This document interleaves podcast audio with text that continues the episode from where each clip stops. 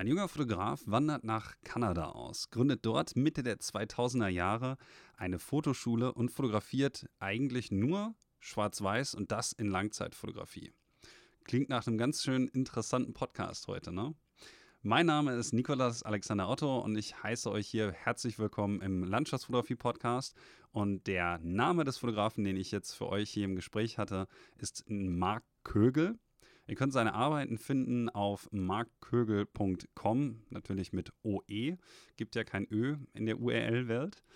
Ähm, und wir haben über Themen gesprochen, die ich persönlich sehr, sehr interessant finde, wie zum Beispiel den Wechsel von analog zu digital, denn Marc ist schon ein bisschen länger im Geschäft und hat den Wandel sozusagen direkt aus erster Hand mitbekommen.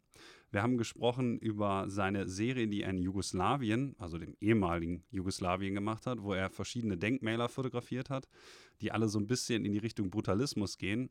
Jetzt fragt ihr euch, naja, das ist jetzt nicht primär unbedingt Landschaft und so, aber ich hätte ja gesagt, dass ich auch gelegentlich mal gerne einen Blick über den Tellerrand werfe. Und Marc ist natürlich auch ein Landschaftsfotograf. Das heißt, er hat zum Beispiel auch eine Serie aus Island auf seiner Homepage und aus Kanada selbst, was natürlich auch ein sehr schönes Land ist. Aber ich fand halt Jugoslawien oder das ehemalige Jugoslawien natürlich als Reiseziel sehr interessant und habe ihm dazu eben ein paar Fragen gestellt. Dann haben wir natürlich auch noch ein wenig über die Implikationen von Schwarz-Weiß, also so ein bisschen den theoretischen Hintergrund, den diese Arbeiten erfordern, gesprochen. Und ich glaube, das Ganze ist müsste den ein oder anderen definitiv abholen, auch wenn ihr vielleicht hm, nicht so unbedingt auf den ersten Blick sagen würdet, okay, Schwarz-Weiß ist so mein Thema. Aber ich glaube, dass gerade davon ein paar Leute vielleicht dann sage ich mal, auf die andere Seite gezogen werden könnten, weil ich persönlich natürlich auch sehr gern schwarz-weiß fotografiere. Und das ist auch einer der Gründe, warum ich dachte, ich hole mal jemanden aus dem Felde hier in den Podcast. Seinen Blog könnt ihr finden unter bulbexposures.com und seine ganzen Workshops seiner Fotoschule findet ihr unter vancouverphotoworkshops.com. Die ganzen Links findet ihr natürlich auch wie immer in den Show Notes. Und kurz noch vielleicht was zum Organisatorischen. Äh, wie immer würde ich mich sehr freuen, wenn ihr auf iTunes oder auf Stitcher eine positive Bewertung hinterlasst oder noch besser euch vielleicht kurz die Minute Zeit nehmt, äh, ein kurzes Review zu schreiben. Und wie immer freue ich mich auch darüber, wenn ihr den Podcast bei euch in Facebook shared oder vielleicht ein paar Leuten sagt, hey, hört euch den mal an, der Podcast ist ganz cool, hat ganz interessante Themen hier und da. Denn, wie gesagt, je mehr Reichweite ich generieren kann, desto mehr Leute kann mich auch davon überzeugen, hier in den Podcast zu kommen. Und damit wäre eigentlich der organisatorische Teil für heute schon abgehakt. Ansonsten, ihr wisst, meine Arbeiten findet ihr unter www.nikolasalexanderotto.net. Und damit viel Spaß mit der achten Episode des Landschaftsfotografie-Podcasts im Gespräch mit Marc Kögel.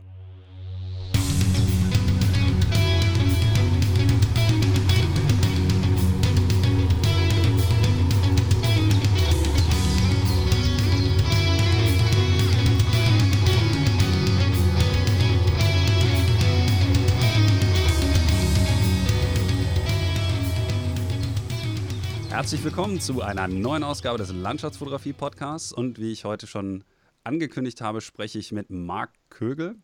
Und ich freue mich erstmal ganz darüber, dass du die Zeit genommen hast, hier mit uns ein wenig zu quatschen und begrüße dich ganz herzlich in meinem kleinen Podcast hier. Hey.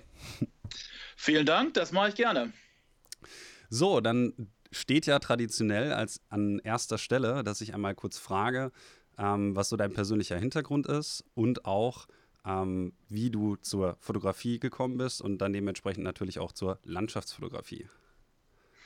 Okay, das versuche ich jetzt mal, das versuche ich jetzt mal sehr kurz zu fassen oder so kurz wie möglich. Ähm, ich bin, habe ich mir jetzt äh, ähm, so überlegt nach den Jahren. Ähm, ich bin eigentlich an die Fotografie gekommen, als ich äh, noch ein kleiner Junge war und bei uns im Keller äh, mein äh, Spielzimmer hatte und da hingen große Bilder von meinem Vater der damals äh, sehr viel gereist ist, in sehr viele ferne Welten und äh, äh, damals schon auf Fotografie Wert gelegt hat. Also der war jetzt nur ähm, absoluter Hobbyfotograf, aber hatte halt eine gute Kamera und hat dann sowas wie die Iguazu-Wasserfälle oder die Pyramiden oder den Regenwald, äh, auch sowas wie Hongkong und so fotografiert. Und das war in den 70er Jahren, 80er Jahren wo noch nicht so viele Leute, sagen wir so viel gereist sind. Und das hat auf mich auf jeden Fall einen Eindruck äh, gemacht. Und ähm, als ich jetzt mal so vor 15, 20 Jahren da saß und überlegt habe, wieso eigentlich Fotografie, bin ich eigentlich zu einem er Ergebnis gekommen, dass das sicherlich damals für mich äh, so eine Sache war. Äh, das hat mich sicherlich beeinflusst. Und ich habe dann mit 15 ähm, eine Dunkelkammer geerbt und bin, was eigentlich auch ganz interessant ist, heutzutage in der digitalen Ära, äh, bin in die Fotografie gekommen über die Dunkelkammer, weil ich wollte unbedingt selbstständig Bilder, Bilder herstellen. Und das ging natürlich in der Dunkelkammer und das war auch schwarz-weiß, also daher glaube ich auch meine, meine Liebe zum Schwarz-Weiß, weil ich damit angefangen habe. Und ich wusste eigentlich von meiner Kamera gar nichts. Das heißt, die habe ich, äh, ich musste ja irgendwie mit der Kamera raus, ich musste ja irgendwie Negative produzieren. Aber habe das alles auf so automatisch wie möglich ähm, fotografiert und dann halt in der, in der Dunkelkammer versucht, äh, da irgendwelche Bilder rauszukriegen und habe auch sicherlich versucht, dann Fehler, die beim, Fotografie, äh, beim Fotografieren aufgetreten sind, äh, dann im, beim Drucken sozusagen wieder, äh, wieder wegzumachen. Und ja, und habe dann aber äh, mich doch entschieden, VWL-Studium zu machen nach der, nach, der, mhm. nach der Schule. Und nach diesem VWL-Studium habe ich mir ein Jahr gegönnt oder wollte mir ein Jahr gönnen und wollte mal einer Passion nachgehen. Und das war natürlich die Fotografie und habe dann nach eigentlich schon im ersten Monat gesagt, okay, ich habe zwar VWL studiert, aber die Fotografie soll es sein. Und habe dann eine Fotoschule in Vancouver, Kanada gemacht und war da für ein Jahr. Das war aber auch noch Dunkelkammer. Und äh, habe da dann äh, ein Diplom in, in professionelle Fotografie, wie das damals hieß, gemacht. Und ja, seitdem eigentlich stecken geblieben dabei. Okay, darf ich fragen, warum gerade Kanada? Das ist natürlich eine gute Frage. Das liegt eigentlich nur daran, dass ich äh, Kanadier bin, also Kanadier und Deutscher, durch meinen Vater, der Kanadier ist. Ah, okay. Und ich hatte auch schon meine VWL-Ausbildung in Kanada gemacht und das war eigentlich nur gedacht für ein Jahr. Das war einfach nur, ich hatte einen kanadischen Pass, ich konnte nach Kanada gehen, relativ easy. Ich musste auch nicht die, die hohen internationalen Gebühren bezahlen für Studenten und habe einfach gedacht, das ist doch ein Abenteuer, ich gehe da mal für ein Jahr hin. Und da habe ich meine Eltern angerufen, glaube ich, nach zwei Wochen und habe gesagt, alles klar, ich finde das hier sowas von genial. Ich glaube, ich bleibe ein bisschen länger. Und jetzt bin ich schon seit 21 Jahren da. Kurz gesagt. Also äh, das war, Kanada war dadurch irgendwie offen für mich, war möglich. Und dann war halt, äh, dann war halt Vancouver der Ort, wo es damals auch schon sehr gute Fotoschulen gab. Und ich weiß nicht, warum in Vancouver und nicht in Toronto. Aber das, das war halt so und äh, das war eine Schule, das war nur ein Jahr, also sehr intensives Programm. Das fand ich natürlich auch gut, weil ich schon vier Jahre Uni gemacht hatte und nicht nochmal vier Jahre drauflegen wollte. Aber dadurch ist das eigentlich gekommen. Aber das heißt, es war dir auch sehr, sehr wichtig, dann nochmal ähm, eine klassische Ausbildung der Fotografie zu bekommen und nicht mehr oder weniger bei dem Autodidaktentum zu bleiben, sozusagen. Äh, ja, ja und nein, weil ich, also ich würde tatsächlich sagen, ich glaube, es ist nicht unbedingt wichtig, dass man, äh, dass man so eine klassische Ausbildung macht. Aber wie ich das gesehen habe, das war auch so ein bisschen Lizenz zum Probieren und eine, und eine Lizenz, um wirklich ein Jahr nichts anderes machen zu müssen. Weißt du, ja. es war so eine, äh, ich, ich schreibe mich da ein, dieses Programm geht ein Jahr und man konnte halt, nachdem die äh, nachdem die Vorlesungen zu Ende waren, äh, das war normalerweise so gegen 4 Uhr nachmittags, war die Schule noch bis 11 Uhr abends auf und man konnte sich dann einfach frei eintragen und konnte die Dunkelkammer benutzen oder die, das Studio benutzen. Man konnte, es ging damals langsam los mit Photoshop, da habe ich irgendwie Photoshop Version 2 habe ich da äh, gelernt. Und das konnte man, da konnte man sich selbstständig eintragen und ich war eigentlich jeden Abend bis 11 Uhr da und wow. äh, habe das einfach nur genossen, Disziplin. dass man nichts anderes machen musste. Und das war eigentlich viel wichtiger. Und ich habe auch gar nicht danach gedacht, so, ja gut, nach diesem Jahr bin ich jetzt professioneller Fotograf und fange an und kann mich davon ernähren und alles ist super. Äh, das habe ich gar nicht gedacht, sondern es war einfach nur so ein Jahr, dass man einfach mal kreativ und einfach mal auf nichts anderes konzentrieren, aber auf Fotografie. Ja, okay, das kann ich natürlich nachvollziehen, weil man dann eben auch keine Ablenkung sozusagen nebenbei hat, dass man irgendwie einen Hauptberuf nachgeht oder so, der einem dann die Zeit für die Fotografie eben raubt. Hatte das denn auch vielleicht etwas damit zu tun, dass natürlich Kanada, auch gerade so die Ecke um Vancouver, vielleicht wenn man ein bisschen weiter nach Westen schaut oder nach Süden oder auch reicht ja schon nach Vancouver Island, eine Menge landschaftlich schöner Gegenden zu bieten hat? Absolut. Und Absolut. Und das ist, ich sag mal, das ist natürlich jetzt die, sag mal, die nächste Frage jetzt, so wie ich das sehe. Äh, so bin ich halt zur Landschaftsfotografie gekommen, weil es einfach vorhanden war. Nicht? Und äh, ich habe während, während dieses Jahres, musste ich alles mal machen. Ich habe Modefotografie gemacht, Porträts, ähm, Architektur. Wir mussten eigentlich alles einmal machen. So war, das, so war dieses, äh, dieses Programm strukturiert. Aber äh, natürlich Landschaftsfotografie, das war nicht unbedingt, also durch meinen Vater war das so eine Sache, die hat mich zwar interessiert, aber äh, das war jetzt nicht unbedingt so von Anfang an, dass ich gesagt habe, okay, ich mache jetzt diese Ausbildung und dann werde ich Landschaftsfotograf. Das war gar nicht so. Ich dachte eigentlich, dass ich Model und Porträtfotograf werde, hm. weil mir das sehr viel Spaß gebracht hat. Und dann habe ich entdeckt während dieses Jahres das Architektur und äh, halt auch Landschaftsfotografie und eben mehr, wie man das so schön sagt auf Englisch, Fine Art Fotografie. Also äh, mhm. eben, sag ich mal, nicht kommerziell mit dem Auftraggeber, der dir sagt, so und so soll das Bild bitte aussehen und jetzt geh mal los und mach das mal, sondern eher, das ist jetzt meine kreative Idee, ich gehe los, ich fotografiere das jetzt und dann entweder kann ich das am Ende dann ausstellen und vielleicht verkaufen und davon leben, aber letztendlich weiß ich das nicht vorher. Das ist meine eigene Motivation, sozusagen loszugehen mhm. mit einer Idee im Kopf und diese Fotos zu machen. Und das kam wirklich, glaube ich, dadurch, dass es einfach äh, das Gebiet um Vancouver da ist, da fährst du 20 Minuten und bist in der, in der schönsten Natur. Und das ist einfach, das ist einfach äh, so normal da. Aber natürlich für jemanden, der nicht da groß geworden ist, der immer noch aus Deutschland kommt, auch unglaublich faszinierend. Also ich muss zugeben, ähm, ich war ja auch 2009 in Vancouver. Da hätte ich dich dann vielleicht, wenn ich dich schon gekannt hätte, mal besuchen kommen sollen. Das hättest du machen sollen. äh, damals war ich nämlich noch relativ unbedarft. Aber ich fand auch, dass halt ähm, sage ich mal, in dem ungefähren Dunstkreis eine Menge wirklich schöner Landschaften sind. Also für alle Leute, die sich da vielleicht noch nicht auskennen, ähm, Vancouver und auch die Umgebung ist wirklich äh, eine Reise wert. Und was mich jetzt aber in dem Bezug nochmal interessiert ist, ähm, was heißt denn quasi so, du warst mehr oder weniger ein Tausendsasser, konntest alles so ein bisschen, was waren denn so im Grunde genommen deine ersten Gehversuche? Wenn du jetzt sagst, okay, ich habe ein bisschen ähm, Landschaft gemacht, ein bisschen Porträt, ein bisschen ähm, von hier und von da, was waren denn deine eigenen persönlichen ersten Gehversuche, die du so gemacht hast? Also die absolut ersten Gehversuche waren äh, ehrlich gesagt Architektur und Event.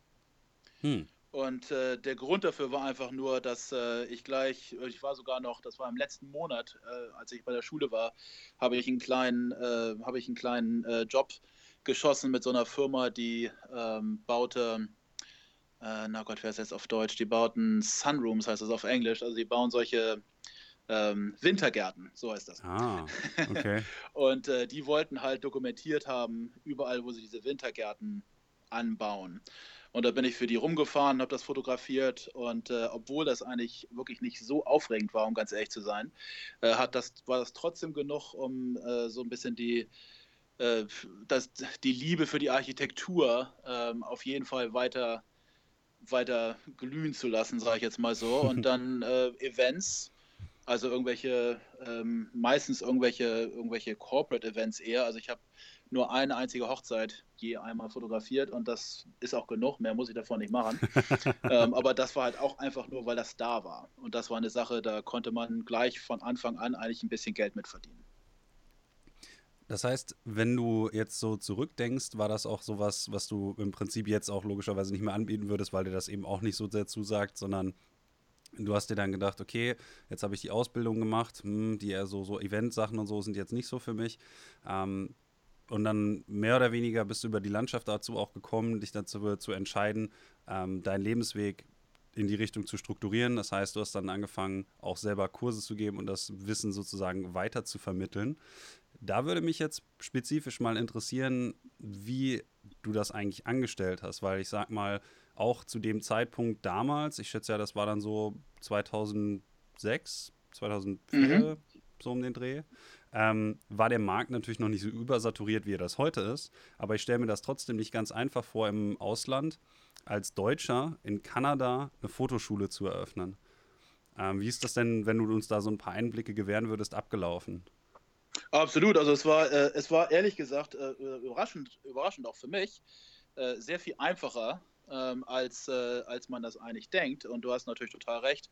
2004 äh, habe ich die Firma gegründet, Vancouver Photo Workshops, und das war die Zeit, da gab es eigentlich nur zwei große wirkliche Workshops oder Workshop-Firmen äh, in, in, den USA und das waren eigentlich Santa Fe und äh, äh, Main, damals hießen die noch Main Photo Workshops, glaube ich, die heißen jetzt Main Media äh, Workshops und äh, wenn man als Fotograf unterrichten wollte, dann ist man da hingegangen. Man hat nicht selber äh, was organisiert und hat dann irgendwie seine Social Media Following aktiviert und hat äh, sich ein Studio gemietet oder wie auch immer und hat eine Reise gebucht und hat das gemacht, sondern man musste das eigentlich damals wirklich über diese über diese äh, ja, Schulen machen, die dann auch natürlich äh, das Studio, ähm, das Know-how, aber auch die Liste der Kunden geboten haben.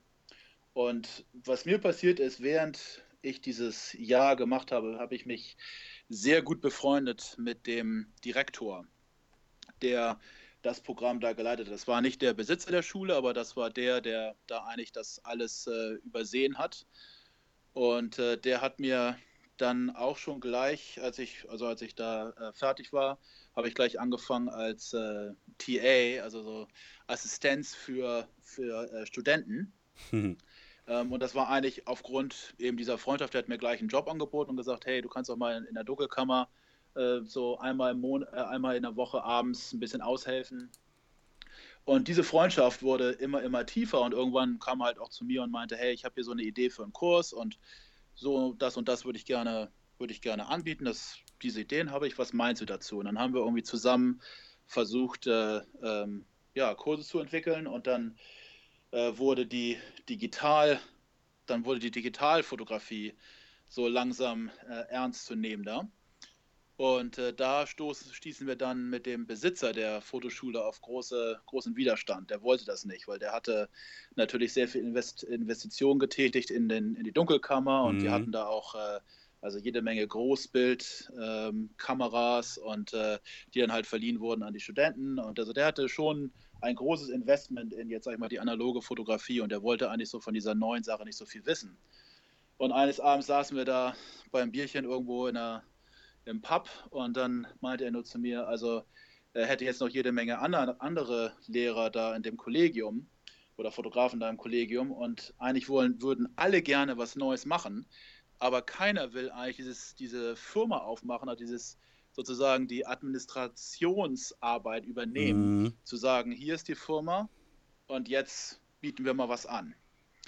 Und dann habe ich einfach ganz spontan gesagt, alles klar, also ich bin jetzt auch nicht unbedingt scharf auf die Administration, um ganz ehrlich zu sein. Ich will eigentlich nur äh, den Fotografiekurs machen, aber äh, wenn das jetzt so ist, dann habe ich einfach eine Firma aufgemacht hm. und habe äh, durch einen Fotograf, den ich kannte, habe ich, hab ich beim Studio, da waren vier Fotografen drin und da habe ich mich dann halt, war ich als Fünfter mit dabei, habe dann, weiß ich, meine, glaube ich, acht Stunden pro Woche gekriegt in dem Studio und die habe ich dann dafür benutzt, um halt äh, ähm, Workshops anzubieten und habe halt ganz, ganz langsam angefangen und das hat, ja, sag ich mal, so zwei Jahre gedauert, bis überhaupt richtig ernstzunehmender Betrieb aufkam. Aber zu der Zeit, wie du ja schon gesagt hast, war halt auch noch nicht so viel los und es ist dann doch doch relativ schnell gegangen. Also nach den zwei Jahren ähm, ist das dann doch schon sehr, sehr gut gewachsen. Das heißt, es hat auch wirklich was damit zu tun gehabt, dass der Wandel von analog zu digital stattgefunden hat, weil das war auch nämlich eine Frage, die ich dir spezifisch sonst noch gestellt hätte, weil von den Fotografen, die ich bis jetzt in dem Podcast hatte, hat diesen Wandel, glaube ich, keiner mitgemacht bislang, außer ich glaube, David Köster hat es auch so in den, in den Anfang der Digitalzeit äh, begonnen weil mich persönlich natürlich dann auch interessiert, wie sich vielleicht auch deine Fotografie dahingehend verändert hat, aber primär natürlich auch, ähm, wenn du jetzt sagst, dass direkt der Markt sozusagen sich damit verändert hat und dir diese Chance eben geboten hat, wie wichtig das für dich persönlich war, dann zum Beispiel auch von analog zu digital zu wechseln, aus dem Grund, dass du eben die Schule aufgemacht hast.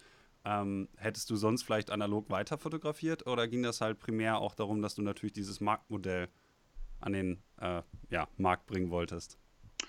Du, es hat ehrlich gesagt, äh, ehrlich gesagt war das gar nicht so. Also wenn ich ganz, wenn ich ganz ehrlich bin, ähm, ich habe ja, ich glaube, ich habe vier Jahre ähm, einfach nur die Administration geleitet. Das heißt, ich habe die Workshops organisiert. Mhm. Ich habe selber nicht unterrichtet, weil ich das Gefühl hatte, ich wollte erst, ähm, sag ich mal, meine Fotografie aufbauen zu einem Punkt, wo ich mich auch ähm, okay fühle, jetzt vor eine Gruppe von anderen Fotografen zu treten und zu sagen, wisst ihr, so und so macht man das. Ähm, und das hat halt ein paar Jahre gedauert. Und äh, insofern war es jetzt für mich nicht so, dass ich unbedingt jetzt auf digital wechseln wollte. Ich habe sogar sehr lange noch mit Film fotografiert, also ich benutze es immer noch, jetzt allerdings sehr, sehr selten in den letzten paar Jahren. Ähm, aber äh, ich habe eigentlich nicht unbedingt so schnell gewechselt, aber ich muss auch ganz ehrlich sagen, es, es war eine sehr, sehr große Kehrtwendung. Und wie ich es sehe, ist es, ist es eigentlich keine Entweder-Oder-Frage, sondern es ist halt eine Frage, äh, welches, welches System mag man? Und ähm, es ist immer noch Fotografie. Fotografie ist Fotografie, was man auch immer für eine Kamera benutzt und was für ein System man auch immer benutzt. Und ich kenne viele, ich unterrichte viele Workshops äh, mit Fotografen, die ausschließlich immer noch heutzutage Film benutzen und da äh, gute Gründe für haben. Und ich finde, deren Arbeit ist, äh, ist absolut super. Und ich hatte Workshops, die ich organisiert habe von, äh, von ja, wie ich die damals nannte, so Masterfotografen, die auch zu mir gesagt haben, oh Gott, ich mache seit 40 Jahren Fotografie mit Film und digital ist mir sowas von egal. Ich mache einfach weiter, weil das ist, das ist alles, was ich kenne. Mhm. Und ich habe da nie gedacht, oh Gott, du musst jetzt dich auch mal äh, ändern, weil so ist einfach die Zeit und, äh, und geh mal da mal mit, sondern ich habe immer nur gedacht, letztendlich kommt es aufs Foto drauf an. Und wie mhm. du das mhm. generierst, ob das digital oder, oder, äh, oder Film ist, ist eigentlich egal, solange das Foto eben den Eindruck erzeugt. Ja gut, ich sag mal so, ich wüsste jetzt nicht, die, welche Bilder in deiner Galerie äh, analog und welche digital sind. Wobei ich mir aber doch vorstellen könnte, dass es natürlich immer etwas zeitaufwendiger ist, den Film einzuscannen und dann das digitalisierte Bild eventuell nochmal nachzubearbeiten, wenn man es denn sowieso auf der Homepage nachher irgendwie publik stellen will. Ähm, machst du das dann in der Regel auch so, dass wenn du jetzt zum Beispiel, weiß nicht, muss ja nicht dieses Jahr sein, aber vielleicht vor einigen Jahren noch ähm, analog gearbeitet hast, dass du den Film dann, also die Negative eingescannt hast? Ähm, oder hast du die dann entwickelt und dann eingescannt? Das ist einfach nur vom Arbeitsprozess her so. Nö, ich habe sie, ich habe, ja, ich habe, äh, ich habe definitiv, ähm, ich habe ent, entwickelt und dann eingescannt und zwar auch nur den Film. Ich habe ganz am Anfang habe ich äh, meine, meine Darkroom, also habe ich die, die wirklichen Abzüge noch gescannt. Mhm. Das lag aber auch eigentlich teilweise daran, dass die Scanner einfach nicht besonders gut waren für Film. Aber man konnte halt immer, auch mit einem relativ günstigen Scanner, konnte man äh, ja so, so, so ein DIN A4 äh, Vergrößerung konnte man relativ gut scannen und da das wurde was. Und dann wurden halt die Scanner immer, immer besser und dann konnte man irgendwann eben auch selbst so ein kleines 35 mm äh, negativ scannen und, äh, und damit richtig was Gutes machen. Und wenn ich heutzutage Film benutze, dann ist es immer mindestens Mittelformat, aber eigentlich eher Großformat, ähm, weil sich dann, wenn ich dann schon, sag ich mal, jetzt mir den, äh, den extra Arbeitsaufwand äh, äh, antue und mit Film was mache, dann soll es irgendwie auch die Sache wert sein und dann ist es einfach ein größeres Stück Film, ist, äh, äh, ist, ist auf jeden Fall dann besser. Aber ich sag mal, ja, da wollte ich noch eine Sache zu sagen. Mhm. Äh, es ist, ähm, hm, jetzt habe ich, sorry, jetzt habe ich gerade meine, den Faden habe ich den Gedanken gerade leider verloren. Ah, ja gut, dann, dann stelle ich dir noch mal kurz dahingehend eine Frage. Und zwar, ich habe ähm, vor kurzem in deinem Blog, glaube ich, gelesen, dass du ähm, eine nur Schwarz-Weiß-Kamera bekommen hast äh, irgendeine Phase One äh, IQ 260 oder sowas. Und das bringt mich im Prinzip nämlich zu der nächsten Besonderheit. Ähm, also Besonderheit eben, dass du zum Teil nicht analog fotografierst, sondern dass es auch eben ausschließlich schwarz-weiß ist. Ich zum Beispiel mache ja schwarz-weiß und Farbe, mehr Farbe als schwarz-weiß, aber bei dir ist ja wirklich, dass du nur schwarz-weiß fotografierst, soweit ich das übersehen kann. Ich glaube, ich habe von dir noch nie eine Farbarbeit gesehen. Ist das richtig oder? Bin ich da viel Ja, das ist, das, das ist ziemlich richtig. Also ich habe tatsächlich, äh, also auf meiner Webseite, in meinem offiziellen äh, Portfolio ist tatsächlich keine einzige äh, Farbarbeit. Ich habe, ich mache natürlich äh, Farbbilder und habe bis ich diese Kamera, auf die komme ich gleich zu sprechen, äh, gerade gekriegt habe im äh, September, also noch nicht sehr lange her. Mhm. Ähm, davor war natürlich wie jeder andere auch, sage ich mal, musste ich ja immer in, in Farbe fotografieren, zumindest die, äh, die RAW-Datei war in Farbe. Und dann musste man halt immer den, den Schritt zu Schwarz-Weiß gehen. Und das Interessante war, ähm, wie gesagt, ich hatte halt ein, die Dunkelkammer war schwarz-weiß. Bei dieser Schule, wo ich war, gab es auch nur schwarz-weiß Dunkelkammer, weil ähm, die hatten eine relativ simple Ausstattung und die hatten halt keine Farb, äh, ja, die hatten keine Farbvergrößerer. Und äh, ich war ein paar Mal in einer Farbdunkelkammer, die haben wir damals gemietet. Und äh, da habe ich äh, einen Fotografen kennengelernt, der für mich äh, bis heute noch einer der größten Genies sind, die ich, äh, die, die ich irgendwie bisher kennengelernt habe, der wirklich sich ein, ein, eine Vergrößerung angucken konnte und dann gesagt hat, also mach nochmal 20 mehr Magenta und äh, nimm drei äh, Yellow weg und dann machst du das Bild nochmal, hat dann nochmal drei Sekunden länger mhm. und dann ist das Ding einfach so perfekt rausgekommen.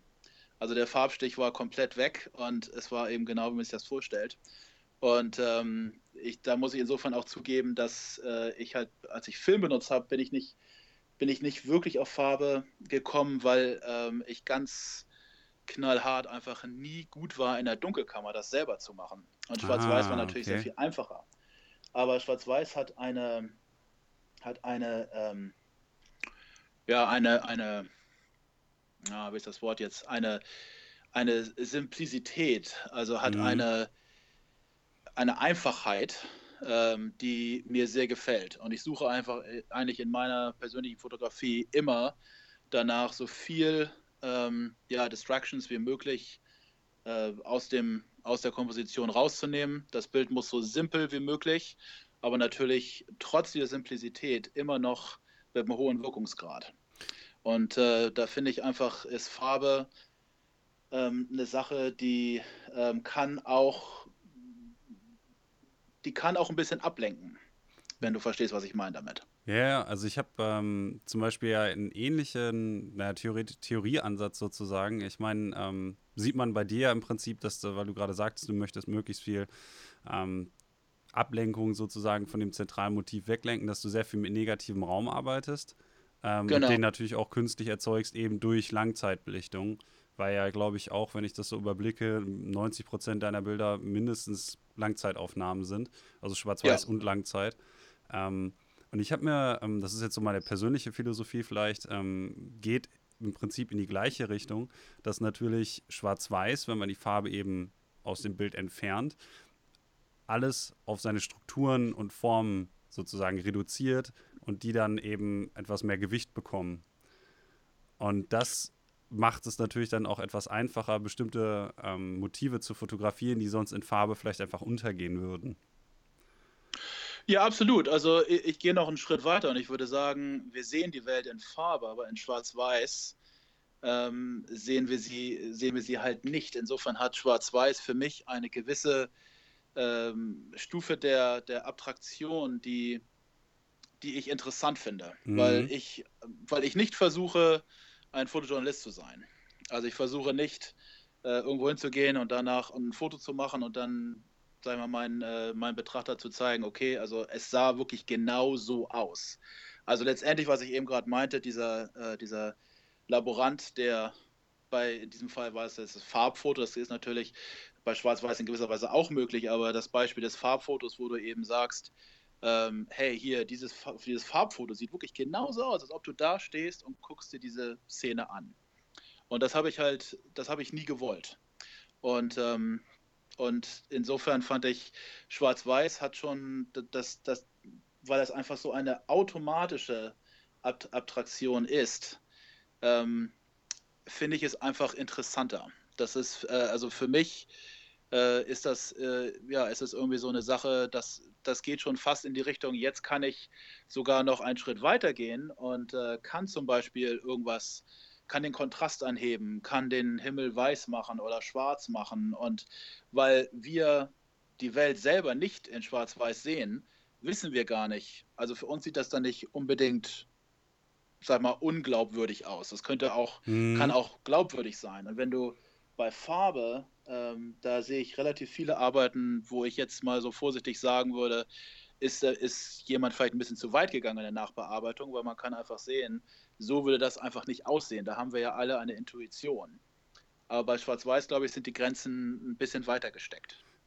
Genau sowas im Prinzip äh, hatte ich ähm, mal als Argument auch äh, angefangen, selber in einem, ich habe mal einen Artikel geschrieben für, für Landscape Photography Magazine, der auf Prinzip äh, der gleichen Mentalität aufbaute. Also wenn ich das mal kurz paraphrasieren darf, dass ähm, das Farbbild sozusagen immer einem ein wenig den Dokumentarcharakter nicht abschütteln kann und alle Leute immer denken, ja, es ist eine Farbaufnahme, prinzipiell steht die sozusagen in Konkurrenz mit der Realität, während eine Schwarz-Weiß-Aufnahme sozusagen dass diese, diese Bürde gar nicht trägt und die Abstraktion schwarz-weiß sozusagen das aus der Realität herauslöst und man deswegen mehr kreative Möglichkeiten mit dem Bild hat.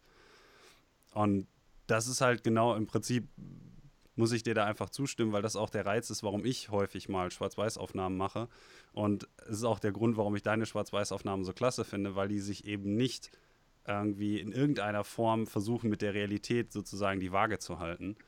Und ich glaube, dass das bei deinen Arbeiten dahingehend auch, finde ich, ganz gut rauskommt, dass eben die Subjekte, die man fotografiert die du fotografierst, teilweise eben auch, sage ich mal, dadurch ein bisschen so ein bisschen traumhaft wirken und eben das Ganze einen wesentlich künstlerischen Aspekt hat, als wenn man das beispielsweise Kirkufell, das zehnte Bild in Farbe mit äh, Aurora oben drüber sieht und sich dann alle denken, boah, das ist ein super tolles Bild, da will ich auch mal hin, um das so zu sehen, sondern es ist eben genau aus diesem Kontext herausgelöst.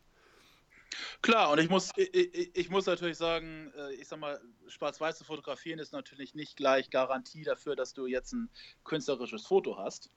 Ähm, auf keinen Fall. Und Farbe ist auch nicht immer gleich, äh, also auch gleich Realität. Aber die andere Sache ist, ist eben auch, wenn man eine Komposition so tätigt, dass, äh, wenn du dir das Bild anguckst, äh, in Farbe, äh, also als ich noch in Farbe fotografiert habe und dann mhm. halt schwarz-weiß, äh, und man kommt zu dem Schluss, dass letztendlich die Farbe eigentlich gar nichts beiträgt zu dem, also zu dem allgemeinen, zu der allgemeinen Bedeutung des Bildes. Und das, äh, das war, sag ich mal, ein sehr, sehr guter Nebeneffekt meiner Tätigkeit, diese ganzen Workshops äh, zu organisieren, ähm, dass, ich, äh, dass ich in der sehr, sehr glücklichen Situation war, viele wirklich Legenden der Fotografie, sage ich jetzt mal so, ähm, aber das war, war wirklich so, ähm, die da saßen und die halt über, über ihre Fotografie und ihre Erfahrungen geredet haben. Und, äh, und ich konnte halt ja irgendwie hinten als Mäuschen drin sitzen und äh, das, war, das war natürlich wirklich super. Und habe mir dadurch natürlich auch so sehr viele Gedanken gemacht über Fotografie und wie das funktioniert. Und das war halt Jay Maisel aus New York, der irgendwie immer gesagt hat, ja, also wenn du ein Farbfoto machst, dann muss das Foto auch mit Farbe was zu tun haben. Weil wenn es das nicht hat, dann kannst du es auch schwarz-weiß machen. Das ist und das war für mich so eine Sache, da muss ich natürlich ein bisschen drüber nachdenken. Aber letztendlich äh, sehe ich das absolut genauso. Also ich würde das auch definitiv so unterschreiben. Allerdings ist es ja eben so, dass ich ähm, gerade in der, in der Bilderflut, die man so momentan rezipiert, einfach immer und überall ähm, auch finde, dass Schwarz-Weiß für viele Leute, sage ich mal, auf den ersten Blick einfach langweilig wirkt. Also ich habe immer das Gefühl, gerade wenn ich meine Bilder zeige, auch zum Beispiel in meiner persönlichen Peer Group, dass die Schwarz-Weiß-Aufnahmen eher durchs Raster fallen, was jetzt nicht mhm. unbedingt dem, ähm, dem Bild selbst vielleicht geschuldet sein mag, sondern auch einfach dem Rezeptionsrahmen. Das ist so, ah ja, schwarz-weiß, hm, ist keine Farbe drin. Und gerade heutzutage, ähm, wo du schon sagtest, viele Leute drehen eben ein bisschen zu viel dran. Das hat vielleicht auch einfach was damit zu tun, dass wenn man in einem Feed irgendwo rumscrollt oder so, gerade jetzt bei den sozialen Medien natürlich das als erstes ins Auge fällt, was eben grelle Farben sozusagen hat. Und in dem Zusammenhang würde mich vielleicht einmal interessieren, wie so deine Sicht ist, ähm, wie du deine Bilder quasi platzierst, um dem so ein bisschen entgegenzuwirken. Mal abgesehen davon, dass deine Bilder natürlich eine sehr gute Qualität haben, aber wie du quasi die Konkurrenz aus Farbe und Schwarz-Weiß so ein bisschen versuchst, in deine Richtung zu ziehen. Ja, das ist eine gute, sehr, das ist eine sehr gute Frage. Also äh, wie ich das, wie ich das so sehe, du hast natürlich recht und ähm, diese Diskussion kann man auch noch ewig fortsetzen. Äh, werde ich jetzt nicht zu weit reingehen, ich will es einmal kurz anschneiden. Mhm. Ähm, was mir aufgefallen ist, ist, dass äh, eigentlich, äh, also viele Fotografen, die ich kannte, die sehr erfolgreich ähm, schwarz-weiß äh, im äh, Galeriezirkus, sage ich jetzt mal, äh, tätig waren, die alle in den letzten Jahren auf, äh, jetzt auf Farbe gewechselt haben. Ähm, eigentlich aus dem Grund, äh, da, da die Galerien gesagt haben, Farbe verkauft sich besser. Mhm. Also ich glaube, allgemein hast du recht, wenn ich das jetzt mal so, so schließen darf, dass das, mein, dass das deine Meinung ist, dass dass ich Farbe schon, ist, ist eher so der, der Crowdpleaser. Das ist eher so ja. das, wo die meisten Leute äh, sich vielleicht mit identifizieren können.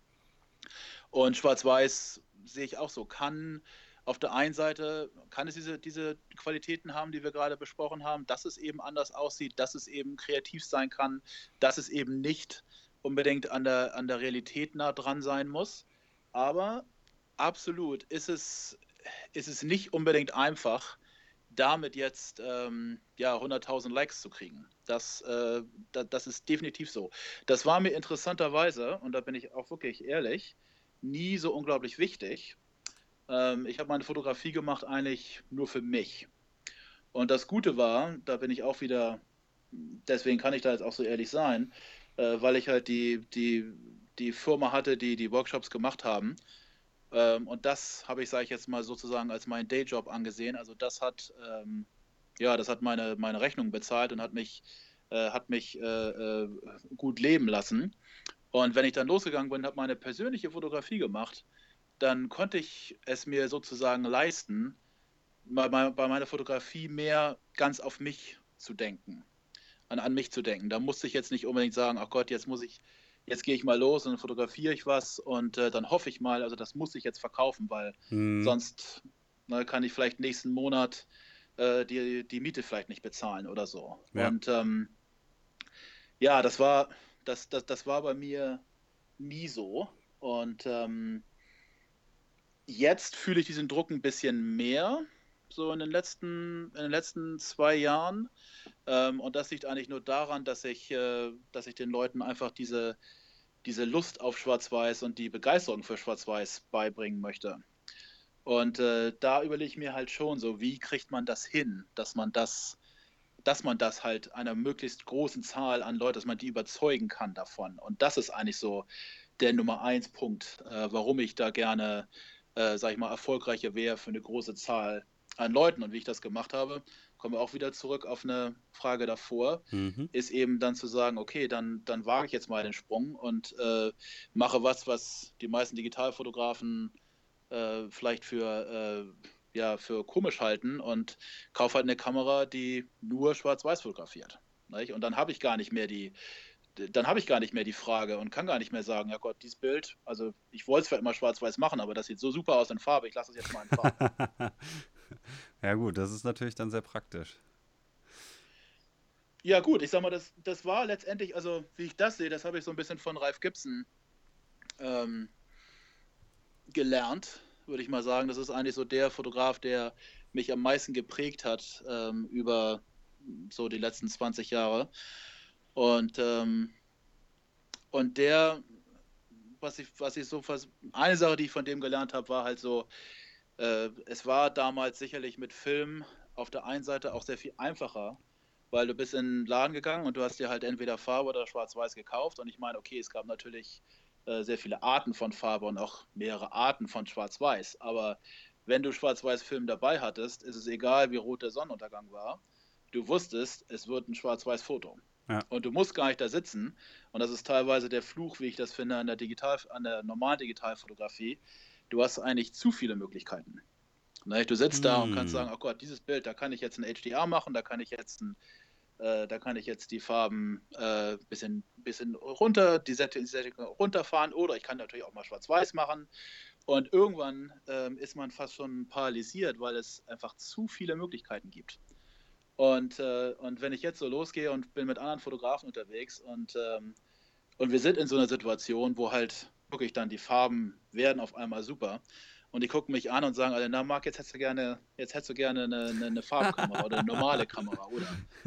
Und ich sage, wisst ihr was? Ist halt so. Ich kann, ich kriege nicht jedes Foto. Das, das mag sicherlich sein und ich stehe definitiv, das gebe ich sofort zu, stehe definitiv manchmal da irgendwo und sage, Mensch, jetzt Farbe, würde ich zumindest experimentieren mit. Ist eine mhm. andere Sache, ob ich das dann auch wirklich in mein Portfolio aufnehme, aber ich würde definitiv interessiert sein, äh, damit zu experimentieren. Aber auf der anderen Seite muss ich dann ähm, ja die Confidence oder die muss ich dann die, äh, äh das Selbstbewusstsein haben zu sagen, aber die Fotos, die ich kriege mit dieser mit dieser Schwarz-Weiß-Sache, die sind es letztendlich wert, auch wenn ich dafür ein paar andere Optionen weggeben muss. Und das finde ich okay. Also böse Zungen würden ja vielleicht jetzt behaupten, dass äh, du dir das somit gesehen einfach einfacher machst zu fotografieren. Genau. Und dass das vielleicht auch was Negatives ist, weil die Kunst eines Fotografen eventuell wäre eben bei den ganzen Möglichkeiten, die eine Möglichkeit sozusagen auszusuchen, die dem Bild am besten tut und dass du dich dadurch, dass du dich selbst limitierst, ich spiele jetzt so ein bisschen Advocatus Diaboli quasi, Klar. Ähm, nicht nur die Möglichkeiten nimmst, sondern natürlich auch die Möglichkeit dazu, in einem bestimmten Feld sozusagen ähm, Talent oder beziehungsweise ja, Erfahrung, Skill zu haben sozusagen.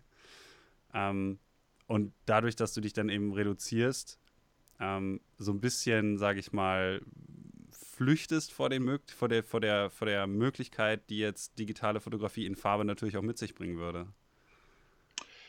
Hm, das äh, ist cool, ist wirklich sehr gut. Also wie ich das sehe, ist es eher, ähm, ich würde sagen, ich sehe das eher so, dass, dass diese Möglichkeit, wie ich das eben gesagt habe, diese Möglichkeit, ähm, mal dahin und mal dahin und wie man das auch immer gerne möchte. Mhm. Letztendlich sind diese Möglichkeiten, hört sich jetzt besser an, als was sie wirklich sind, weil ich glaube, die sind eigentlich meist nur auf technischer Basis. Und ah. ich gehe halt davon aus, dass, ähm, dass die insofern nicht so wichtig sind. Und ich möchte halt nicht, wenn ich irgendwo stehe, mir überlegen müssen, ach Gott, äh, muss ich jetzt hier nochmal fünfmal bracketen, und, um meine HDR-Geschichte zu machen, weil dann, dann ist ja Teil meines, Teil, Teil, Teil meiner Aufmerksamkeit auf diese Situation gerichtet. Während bei mir ist es ganz klar, es wird schwarz-weiß, es ist mehr oder weniger klar, dass die Kamera alles in einem Schuss aufnehmen kann, weil die Qualität sehr hoch ist. Mhm. Und ähm, das freit, befreit mich eigentlich und ich kann mir dann, also sehe ich das zumindest, mehr Gedanken machen über Komposition und mehr Gedanken machen, muss ich wirklich hier stehen oder sollte ich vielleicht mein, mein Stativ ein bisschen niedriger aufstellen oder sollte ich vielleicht da oben auf den, diese kleine Anhöhe darauf kraxeln und vielleicht von da oben fotografieren? Wäre das vielleicht besser? Und ich glaube, das ist für mich eher die Art der Überlegung und das ist auch definitiv immer noch eine Herausforderung. Was würdest du denn zu den Leuten sagen, wenn jetzt jemand fragt, ähm, ob dir das vielleicht irgendwann mal langweilig werden könnte, nur schwarz-weiß zu fotografieren? Einfach nur dass du sagst, okay, du würdest gerne experimentieren und wie weit müsste man dann quasi oder wie lange müsstest du noch schwarz-weiß fotografieren, bis du an den Punkt kommst, wo du sagst, okay, ja, jetzt habe ich das quasi ähm, mein Profil so und so lange geschärft. Ich nehme jetzt aber doch mal ein paar Farbaufnahmen in mein Portfolio aus. Also wie lange glaubst du, wird das dauern, bis es passiert oder wird das niemals passieren? Äh, das kann schon passieren. Ich glaube, das ist eine sehr, das ist eine sehr persönliche Geschichte. Ähm, äh, es, ist, es ist für mich aber noch nicht passiert. Und es war halt äh, schon eine Überlegung, die ich, mir, die ich mir gestellt habe, als es halt darum ging, sozusagen, okay, ich kaufe jetzt diese Kamera, äh, weil mir da eigentlich das erste Mal so klar wurde, dass es eine so große Investition, dass ähm, wenn ich die dann tätige, dann müssen die nächsten paar Jahre, also eigentlich die nächsten zehn Jahre, so ungefähr, ähm, aber definitiv die nächsten drei bis fünf, muss ich wirklich mit dieser, ähm, ja, muss ich mit dieser Beschränkung sozusagen ähm, zufrieden sein. Und da habe ich mir das schon überlegt. Da habe ich mir schon überlegt, ist das, ist das, äh, kann ich mich darauf jetzt wirklich committen? Und äh, letztendlich ist die, letztendlich ist die Antwort hat damit zu tun, was, was erwartest du von dir selber? Und das Schöne an Fotografie für mich war immer, dass man ja immer nur so gut ist wie sein nächstes Bild. Hm. Also das Bild, was ich gestern gemacht habe, ist eigentlich relativ unwichtig, beziehungsweise die Wichtigkeit beschränkt sich darauf, ähm, mich zum nächsten Bild zu führen. Und dann ist wiederum das Bild das in der Sekunde Wichtige. Und, äh, und man hört ja nie auf zu lernen. Die Bilder, man, man entwickelt sich ja konstant weiter als Fotograf. Also ich glaube, man kann nie, und ich habe also mit Jay Maisel, mit äh, Greg Gorman, Joe McNally, ähm, die haben alle gesagt, also Fotografie ist einfach ihnen nie langweilig geworden, weil sie immer in irgendeiner Weise noch besser werden wollten. Obwohl die alle hätten sagen können, ach Gott, ich habe hier diese Bilder alle kreiert und bin so erfolgreich damit. Und eigentlich muss ich gar nichts mehr lernen. Ich kann einfach nur noch auf den Knopf drücken und alles ist super. Aber so ist es halt nicht. Und äh, das sehe ich bei mir halt auch ganz genauso. Und ähm, ich habe mich jetzt halt entschlossen und gesagt, okay, ich habe ich hab schon viel schwarz-weiß fotografiert, aber ich fühle mich immer noch persönlich nicht so gut, wie ich hoffe, dass ich eventuell mal werde. Und das weiß ich natürlich nicht, das ist eben die Herausforderung. Aber ich bin bereit, jetzt ein paar Jahre meines Lebens, sage ich mal so, als Fotograf zu opfern und wirklich nochmal diese Schwarz-Weiß-Sache nochmal mich tiefer darin, äh, ja, darauf zu konzentrieren und dann wirklich zu sehen, was am Ende dabei rauskommen kann. Dann würde ich jetzt an der Stelle quasi das Thema einmal so ein bisschen mitnehmen zu was ähm, Konkreterem, weil du ja sagtest, ähm, man will immer besser werden. Das hat natürlich wahrscheinlich auch etwas damit zu tun, was für Sujets und was für Kader eigentlich möglich sind. Und jetzt hast du vor, na, ich glaube, einem Jahr in etwa, ähm, sich dazu entschieden, nach Jugoslawien zu fahren und dort zum Beispiel ehemalige Sowjetdenkmäler zu fotografieren.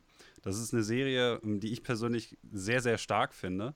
Und wenn ich mir jetzt auf deiner Homepage, also du hast ja auf äh, www.markkögel.com, Kögel natürlich mit OE, einige Serien, einmal die Prairie Series, die Lighthouse Series, die Waterfall Series und die, ich kann es nicht richtig aussprechen, ich hoffe es heißt, äh, du kannst es wahrscheinlich Ja, ich würde jetzt sagen, also ich habe es bisher immer nur auf Englisch ausgesprochen, aber ich würde mal sagen äh, Spomenik. Okay. Oder Spomenici. Spomenici, genau. Äh, das wäre dann ja diese ähm, Serie der jugoslawischen bzw. sowjetischen Denkmäler. Ähm, genau. Was hat dich denn daran gereizt, das zu fotografieren, im Gegensatz zum Beispiel zu den äh, Bildern, die du auf Island gemacht hast oder eben auch in Kanada? Also war das auch so Teil des Lernprozesses, sich einfach mal neue Bildkader zu suchen? Also ich wollte definitiv, ja, ich wollte definitiv, äh, ich bin immer offen neue, neue Sachen zu probieren. Und was interessant ist, und das sieht man letztendlich ja auch eigentlich an, äh, an allen meinen, meinen Serien, bis auf die Waterfall Series. Also die Waterfall Series ist eigentlich so die, die wirklich ähm, äh, eigentlich die, die reinste Landschaftsserie ist. Äh, weil das, da geht es wirklich ja nur um Landschaft. Und die anderen Bilder haben alle einen gewissen Anteil an, jetzt sage ich mal, Architektur. Die haben mal irgendeinen also halt in Kanada ist es ein alter äh, äh, Kornspeicher, dann natürlich die Leuchttürme und äh, ja, jetzt halt da in Ex-Jugoslawien halt diese Denkmäler. Und, äh, und Architektur ist ja was, was mich immer irgendwie schon gereizt hat. Und ich bin auch schon mal ein bisschen weitergegangen. Das ist nicht, nicht auf meiner Website, aber ich habe auch ein paar Bilder von, sag ich mal, nur Architektur jetzt. Also gehe irgendwie in, in New York, Downtown rum und fotografiere die, Bild, äh, fotografiere die Gebäude. Ähm, das habe ich auch gemacht.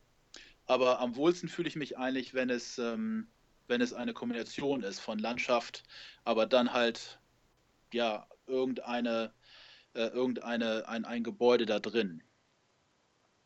Und, äh, und ganz konkret jetzt zu der Serie, wie die entstanden ist, ähm, das war ein Freund von mir, einer, ein Fotograf in Vancouver, der hat mir eine E-Mail geschickt eines Tages. Und, äh, und das werde ich nie vergessen, die habe ich auch aufbewahrt, die E-Mail. Und da war ein Foto von, äh, von einem dieser, dieser äh, Monumente drin. Und da meinte, hey, das habe ich gerade irgendwie beim Browsen im Internet gefunden. Und ey, das ist deine neue, das ist deine neue Serie, Marc. Das muss, da musst du morgen losfliegen, das musst du morgen anfangen zu fotografieren. Das ist doch genau, was du willst. Und ich habe mir das erst angeguckt und belächelt. Und dann habe ich mir ein paar Minuten genommen und ein bisschen drüber nachgedacht. Und, äh, und habe ihn dann natürlich gleich angerufen und er meinte, hey, das ist doch genau, du liebst doch alte historische Gebäude und hast das doch in diesen anderen Serien auch alle gemacht. Und äh, und du bist nicht, äh, du hast keine Angst davor, weit zu reisen und ein bisschen Entdeckungsfahrt. Und das ist doch auch alles Teil deiner, deiner Fotografie. Und das ist doch super. Und ich glaube, davon gibt es mehr. Ja, und dann habe ich halt gegoogelt für die nächste Woche durchgehend so ungefähr und habe halt sehr, sehr viel gefunden. Und habe einfach mal gesagt, das ist mal was Neues, definitiv. Es ist, obwohl es äh, viele Sachen gibt, die ich vorher, also vom Themenbereich sicherlich jetzt, wie ich eben sagte, nicht ganz so abwegig ist für mich. Aber es ist definitiv auch ein bisschen was Neues. Hatte ich in der Sache, in der, auf die Art auch nicht so viel gesehen. Und dann äh, habe ich einfach mal gesagt, ja, da fliege ich mal hin, das gucke ich mir mal an. Würdest du denn dann sagen, dass sich das Projekt sozusagen, ich weiß ja nicht, in welchem Zeitraum das Ganze stattgefunden hat, da können wir ja vielleicht noch ein bisschen gleich drüber sprechen, wie du dich sozusagen im ehemaligen Jugoslawien äh, so umherbewegt hast und wie du das geplant hast. Aber würdest du sagen, dass sich das dann als Projekt auch als Fotograf vorangebracht hat, im Gegensatz zu vor diesem Projekt sozusagen? Gerade wenn du sagst, das nächste Bild ist immer, also das nächste Bild, zu dem ich sozusagen äh, gebracht werde durch das vorherige, ist das Wichtigste? Ja, hat es, hat es auf jeden Fall. Und ähm, was, ich, was ich da bemerkt habe, ist, ähm, sag ich mal, dass äh, ähm, da war, es war eine, die Serie, wo ich am meisten, ja, auf der einen Seite am meisten suchen musste. Es war von der Logistik her, sag ich mal so, die komplizierteste Reise. Ähm, und aber und auch von, sag ich mal so, ich, ich hatte ein paar, paar von diesen äh, Locations, wo ich dann auch wieder abgedreht bin, weil ich mir auch nicht ganz so sicher davor kam. Und dann äh, ist mein Vater auf eine Reise da mitgekommen und dann habe ich mich ein bisschen mehr getraut, weil dann waren wir wenigstens zu zweit obwohl wir beide nicht unbedingt, also wenn da irgendwelche Typen auftauchen, dann sind wir wahrscheinlich die Ersten, die weglaufen, aber äh, war einfach ein bisschen sicherer. Und dann habe ich, was äh, einen sehr, sehr großen, äh, also sehr, sehr großer Pluspunkt war, da habe ich einen Fotografen da lokal kennengelernt. Das war ein Italiener, der aber äh, zum damaligen Zeitpunkt seit 20 Jahren in, ähm, äh, nicht in Kroatien, ähm, sondern in Bosnien gewohnt hat und der sprach, der konnte die Sprache, der war Diplomat für die EU, das heißt, der hatte jede Menge Verbindungen und äh, konnte und hat mir da angeboten, mit mir rumzutouren. Und mit dem zusammen haben wir dann echt Sachen gefunden, das hätte man alleine, das hätte Jahre gedauert, ich das alleine hätte finden können. Und das war schon interessant, mal so eine Reise zu haben, die halt so einen logistischen äh, auf der einen Seite äh, Aufwand hat, aber dann auf der anderen Seite, dann stehst du halt vor diesen, diesen Gebäuden und äh, bei der Prairie Series zum Beispiel oder auch selbst bei der Lighthouse Series, ich meine, das Lighthouse steht irgendwo auf dem Felsen und normalerweise hast du relativ wenig äh, Distractions irgendwie drumherum. Da hast, da ist nicht so viel, was sich ablenkt. Mhm. Und äh, gerade bei diesen, bei diesen, äh, äh bei diesen Kornspeichern, da ist eigentlich immer nur Steppe und Acker drumherum. Und du kannst also wunderbar da deine Komposition äh, tätigen. Und bei einigen dieser Gebäude, da musste man wirklich, obwohl es eigentlich nur dieses eine Gebäude war, bin ich da drei, vier Stunden rumgelaufen und habe geguckt, von wo kann ich das fotografieren, sodass halt wirklich von der Komposition her es am meisten Sinn macht und eben so wenig wie es geht, diese äh, äh, äh die, die Ablenkung mit im Bild drin, mhm. mit im mhm. Bild sind. Das heißt also, es war eine kompositorische Herausforderung, die ganzen Bilder abzulichten. Auf ähm, jeden Fall. Würde mich in dem Zusammenhang vielleicht so interessieren, ähm, weil du sagtest, ihr seid bei einigen auch wieder abgedreht oder so.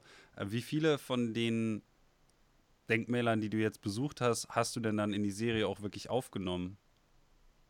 Also ich habe noch ein paar, an denen ich noch arbeite, die noch nicht, die noch nicht, äh, die ich sozusagen noch nicht veröffentlicht habe. Ähm, aber ich habe, ja, ich würde mal sagen, ich bin zu mittlerweile ungefähr 40 gefahren. Wow. Und ich glaube, jetzt äh, ja, jetzt gerade sind, glaube ich, zehn davon gerade auf meiner Webseite. Ja, ich schau mal kurz. Es also ist halt auch so, dass, äh, dass, einige, dass einige von denen auch zerstört äh, sind. Und äh, wenn man dann halt versucht, im Internet zu recherchieren, also man kriegt für die, für die, sag ich mal, die Haupt, äh, für die größeren, kriegt man äh, gute Informationen, ähm, obwohl ich sagen muss, dieses eine, äh, dieses eine zum Beispiel, was in äh, Bulgarien ist, also da, das war auch das erste Mal, dass ich eine Reise gemacht habe. Ich bin nach Bulgarien geflogen für eigentlich ein Foto. Ähm, und äh, das ist war mir vorher, das habe ich vorher auch noch nie gemacht, so weit eigentlich nur um ein einziges Foto zu machen. Und äh, da war es interessant, dass, äh, äh, dass im Internet stand, ja, also das ist wirklich äh, ganz gefährlich und man sollte da auf keinen Fall alleine hin und äh, auf keinen Fall in der Dunkelheit und ist auch ganz schwierig darauf zu kommen und ja und dann stand ich da äh, irgendwann vor dem vor dem Ding und habe eine Familie nach dem nächsten getroffen mit kleinen Kindern und also es war alles total easy. also das kann das kann halt auch passieren. Ne? Das wäre dann wahrscheinlich sozusagen eine Desinformationskampagne, damit dieser Ort nicht noch mehr Ganz Touristen genau. sozusagen anzieht, ne? Aber ja, das, das, das, genau das habe ich mir auch gedacht. Da muss ich an der Stelle kurz anmerken, dass ich definitiv sehr gespannt bin, was da noch für Bilder aus der Serie kommen, weil ähm, du hast ja wirklich bislang nur elf Bilder auf der Homepage.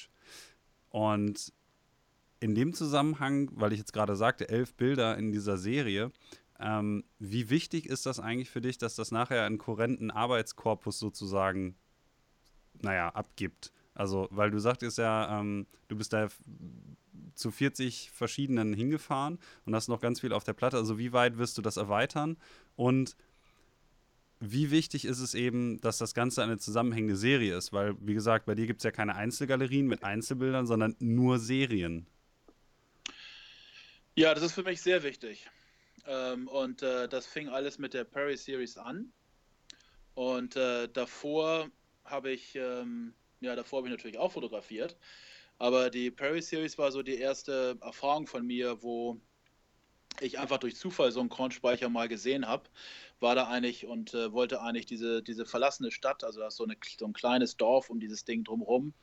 Und das hatte mir jemand einen Tipp gegeben, meinte, fahr da mal hin, das ist, da gibt es auch eine alte Kirche und ja, und ich bin da hingefahren, ähm, war eigentlich super enttäuscht, ähm, fand die Kirche nicht doll, habe irgendwie da fast gar nichts fotografiert und auf dem Weg zurück sehe ich halt diesen, diesen Kornspeicher und dachte, ach Gott, jetzt bin ich jetzt wieder schon mal hier das ist eigentlich ganz interessant, da mache ich jetzt mal ein Foto. Und hm. ähm, dann war ich wieder in Vancouver, habe mir das angeguckt und äh, hatte auf einmal dieses Gefühl, sag mal, Mensch, das ist ja ganz interessant und äh, ganz ehrlich, auch ich als Großstadtmensch mehr oder weniger wusste eigentlich herzlich wenig äh, von dieser ganzen Geschichte Kanadas mit den Kornspeichern, mit den Prairies, wie das da alles lief und war ähm, relativ fasziniert davon. Und dann kann man sich ja eben heutzutage diese ganzen Sachen relativ schnell aneignen.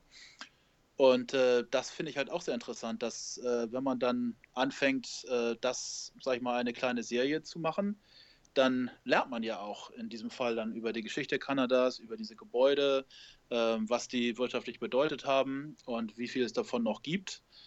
Und dann äh, war das so die erste Erfahrung, wo ich gesagt habe, okay, das könnte eigentlich eine Serie sein. Da könnte ich jetzt einfach mal zu zehn hinfahren und suche die mir raus. Und dann muss man natürlich gucken, gibt es überhaupt, wie, wie viele gibt es davon überhaupt noch? Und also äh, in Serien zu fotografieren finde ich, äh, find ich sehr wichtig, weil es, äh, weil es einen, äh, einen Rahmen für deine Arbeiten bildet. Und es gibt auch eine, eine gewisse Motivation ähm, zu sagen, okay, hier das und das sind die möglichen Bilder und dazu möchte ich gerne weiter dazu arbeiten oder da, da hinzufügen.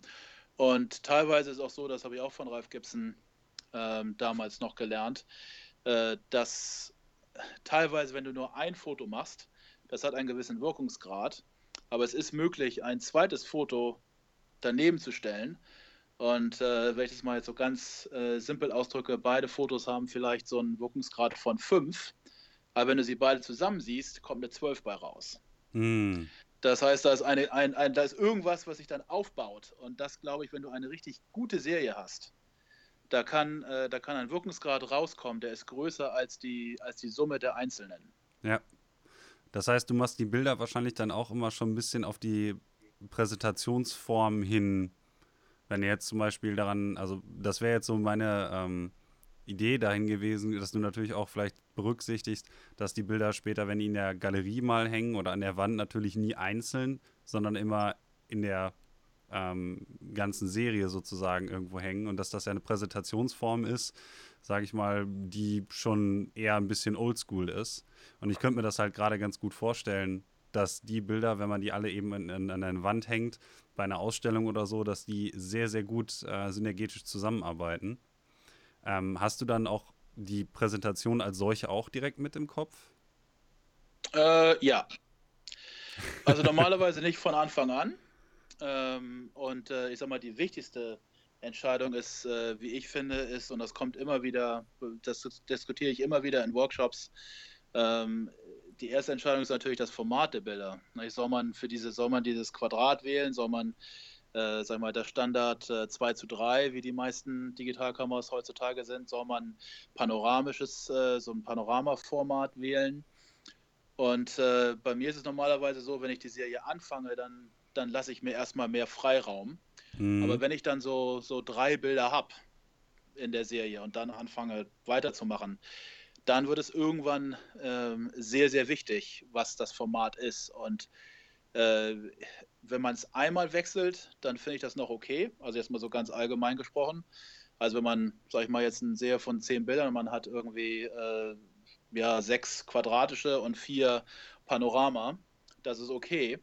Aber wenn man halt äh, ja, fünf verschiedene Aspekte in der gleichen Serie drin hat, das ist eigentlich ein No-No. Mhm. Und ähm, ja gut, das, das, das hört man auf der einen Seite von vielen Galerien und da kommt das, glaube ich, auch her, obwohl das, das Argument war für mich eigentlich nicht so, also da habe ich mir nie so viel Gedanken drüber gemacht, ähm, weil die Galerie natürlich sagt, hey, das ist super schwierig, äh, äh, diese ganzen verschiedenen Größen zu verkaufen. Die wollen halt, dass der, dass der Fotograf diese eine Größe hat und dann eine gewisse Editionsgröße natürlich noch und das ist die Angebotspalette. Und mhm. das ist dann mhm. leichter zu verkaufen, als wenn du halt immer diese ganzen verschiedenen Aspekte ähm, hast. Für mich hat das eher mit der Ästhetik zu tun, dass du halt diese Serie hast und wenn du das so auf dem Bildschirm dir anguckst oder wenn du es halt in die Galerie hängst, und das kann in der Galerie, das muss nicht unbedingt, sage ich jetzt mal, wie du meintest, oldschool, jetzt im, im schwarzen Rahmen, im weißen Passepartout, das kann auch äh, äh, schon auf Alu-D-Bond oder äh, Face Mount und auf Plexi oder wie auch immer. Das kann ja kann auch modern jetzt gedruckt sein. Aber trotzdem, wenn, du, wenn ich mir die Wand angucke, wo jetzt vielleicht acht Bilder hängen an einer Wand, dann finde ich das definitiv schon schön, wenn das ähm, ja ein, ein, einen gewissen wenn es da gewissermaßen cohesive ist und, mhm. und, und aussieht, als ob man sich da Gedanken drüber gemacht hat.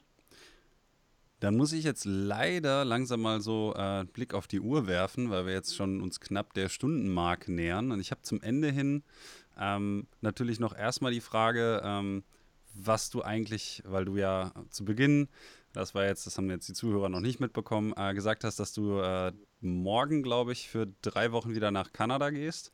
Äh, was dann eigentlich so in Zukunft für dich ansteht und wie das jetzt dann mit deinen Workshops in der nächsten Zeit so aussieht. Das wäre ja vielleicht noch ganz gut zu wissen, so zum Abschluss.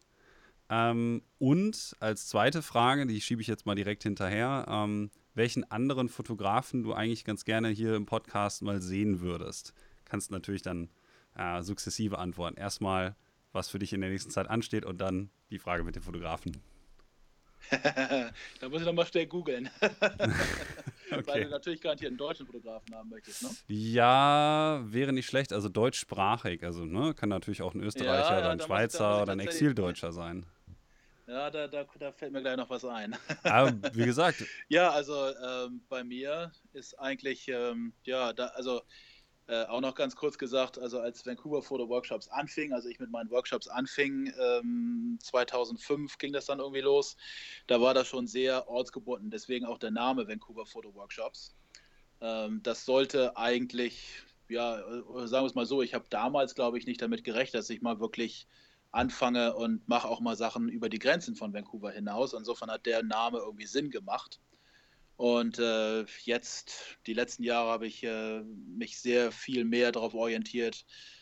Ja, ich sage jetzt mal weltweit, das klingt jetzt zu glamourös, aber definitiv in Europa auch was zu machen und auch nicht nur jetzt in Vancouver, sondern äh, wenn ich jetzt nach, nach, Kanada fliege, bin ich äh, in der ersten Woche in Vancouver und danach aber in Calgary für einen Workshop.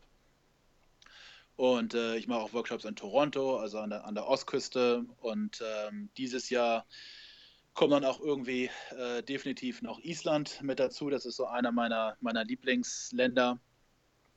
Und äh, da habe ich dann gleich drei Workshops und äh, werde aber hier in Europa jetzt auch anfangen, ein bisschen mehr zu machen. Also möchte in Deutschland gerne auch was, äh, was anfangen. Und ähm, das wird sicherlich auch wieder, wie ich es in Vancouver gemacht habe, äh, klein sein. Aber natürlich, äh, aber ich möchte gerne was anfangen, weil ähm, einfach ja, Landschaftsfotografie kannst du überall machen. Und natürlich, für mich ist das Reisen ein sehr großer, sehr großer Bestandteil und da hatten wir jetzt nicht so viel Zeit drüber zu reden, aber äh, für mich ist, hat es halt mit der ganzen Erfahrung, die man macht, sozusagen was zu tun. Mhm. Und Fotografie ist natürlich sehr wichtig, aber ich möchte auch äh, nicht nur bei der Fotografie eine gute Zeit haben, ich möchte auch äh, den Rest der Zeit äh, ja, Spaß haben und da ist halt für mich äh, so ein Reisen zu planen, das ist eine super Sache. Und ähm, ja, also da kann man definitiv, wenn, also Vancouver Photo Workshops hat immer noch diese ganzen äh, äh, Sachen eingetragen. Ähm, aber da wird sich sicherlich jetzt im nächsten Jahr was tun. Da werde ich irgendwie auf meiner Homepage, also bei Marc Kögel steht das auch alles drauf. Aber irgendwann werde ich den Namen sicherlich mal ändern müssen, weil äh, das dann irgendwann zu international wird mit, äh, mit, mit den Angeboten. Also die äh, ganzen Workshops könnt ihr übrigens finden auf vancouverphotoworkshops.com und Foto natürlich auf Englisch dann mit PH. Ähm, ansonsten, wie gesagt, Marc äh, hat natürlich auf seiner eigenen Homepage dann die ganzen Verlinkungen auch zu, äh, also auf markkögel.com. Und ähm, falls ihr auch noch ein bisschen was lesen wollt, quasi kurz noch der Einschub von mir, ähm, könnt ihr auch mal auf bulbexposures.com vorbeigucken. Das packe ich natürlich alles ähm, in die Shownotes rein. Da hat äh, Marc noch etwas von seinem Wissen sozusagen schon weitergegeben und da könnt ihr dann ein bisschen äh, in den verschiedenen Blogposts stöbern. Und ich glaube, da hattest du auch schon erwähnt, dass da in der nächsten Zeit vielleicht auch noch was kommt. Ja, wie du das, also wie ich das, ich habe da auch, ich bin im Moment äh, am aktivsten in, auf Instagram. Mhm. Also wenn jemand äh, gerne sehen will, wie ich, äh, ja, da werde ich natürlich jetzt auch von meinen Reisen und so, da, das ist im Moment eigentlich das, wo ich äh, so fast täglich äh, unterwegs bin. Und da muss ich sagen, da bin ich auch ganz gut dabei. Auf Facebook auch nicht mehr so aktiv. Und äh, der Blog war sehr aktiv, aber ist jetzt äh, ja die letzten zwei Jahre auch ein bisschen eingeschlafen. Und äh, ja, ich werde mich da bessern. das ist definitiv auf der Liste für 2018 und ähm, äh, und da wird, äh, da wird auf jeden Fall jetzt mehr draufgetan äh, und auch gerade wenn jemand interessiert ist an äh, so mehr technischen Sachen, also der Blog hat ja auch die so, so ein bisschen ähm, Sachen für Langzeitbelichtung und da werde ich dann auch jetzt mit dieser Schwarz-Weiß-Kamera, da habe ich jetzt ordentlich getestet in den letzten drei Monaten, ähm, da, ähm, da werde ich auch was drauf veröffentlichen. Da, können, da kann man dann auch mal ein paar von den Bildern sehen. Ja, dann werde ich mir das auf jeden Fall mal anschauen, was du da über die Kamera auf deinem Blog schreibst. Jetzt kommst du aber leider nicht darum, doch noch mal kurz zu überlegen, ob es nicht einen Fotografen, einen Landschaftsfotografen natürlich gäbe, den du äh, ganz gerne hier in dem Podcast einmal hören würdest. Und der muss auch nicht zwangsweise ein Schwarz-Weiß-Fotograf sein. Ah, dann nehme ich doch mal einen, dann nehme ich doch mal einen ähm, Farbfotografen. So, und zwar einer, den ich in letzter Zeit, äh, wie ich schon gesagt habe, ich bin ja sehr äh, ziemlich aktiv äh, auf Instagram, also was, was, so die sozialen Medien zumindest angeht. Und äh, der macht da ähm, extrem viel und, ähm, äh, und äh, sehr, sehr hohe Qualität. Und äh, der heißt Kilian Schönberger. Ah, Kilian. Ja. Und er macht natürlich äh, definitiv nicht nur Schwarz, Schwarz-Weiß, obwohl er auch Schwarz-Weiß macht. Ähm, und er macht auch jetzt nicht nur ähm, jetzt Landschaft, weil da sind auch mal gerne Schlösser oder na, irgendwelche, äh, ja, irgendwelche äh, Bauwerke drin in den Bildern, aber das mhm. ist wahrscheinlich das, was mich ganz interessiert an der Sache. Und wie gesagt, das ist Farbe, aber sehr gut gemacht. Ja, du bist auch nicht der Erste. Der Name ist, glaube ich, hier schon einige Male gefallen. Ähm, muss ich ihn wohl nochmal, ich habe ich hab ihn schon mal angetriggert, aber da er so, so unglaublich beschäftigt ist, ist es manchmal etwas schwer, ihm habhaft zu werden. Ähm, werde ich ihn, glaube ich, doch nochmal nerven damit und ihm sagen, dass er äh, ein weiteres Mal hier genannt wurde als äh, Gast, dem man doch gerne mal äh, etwas zuhören möchte.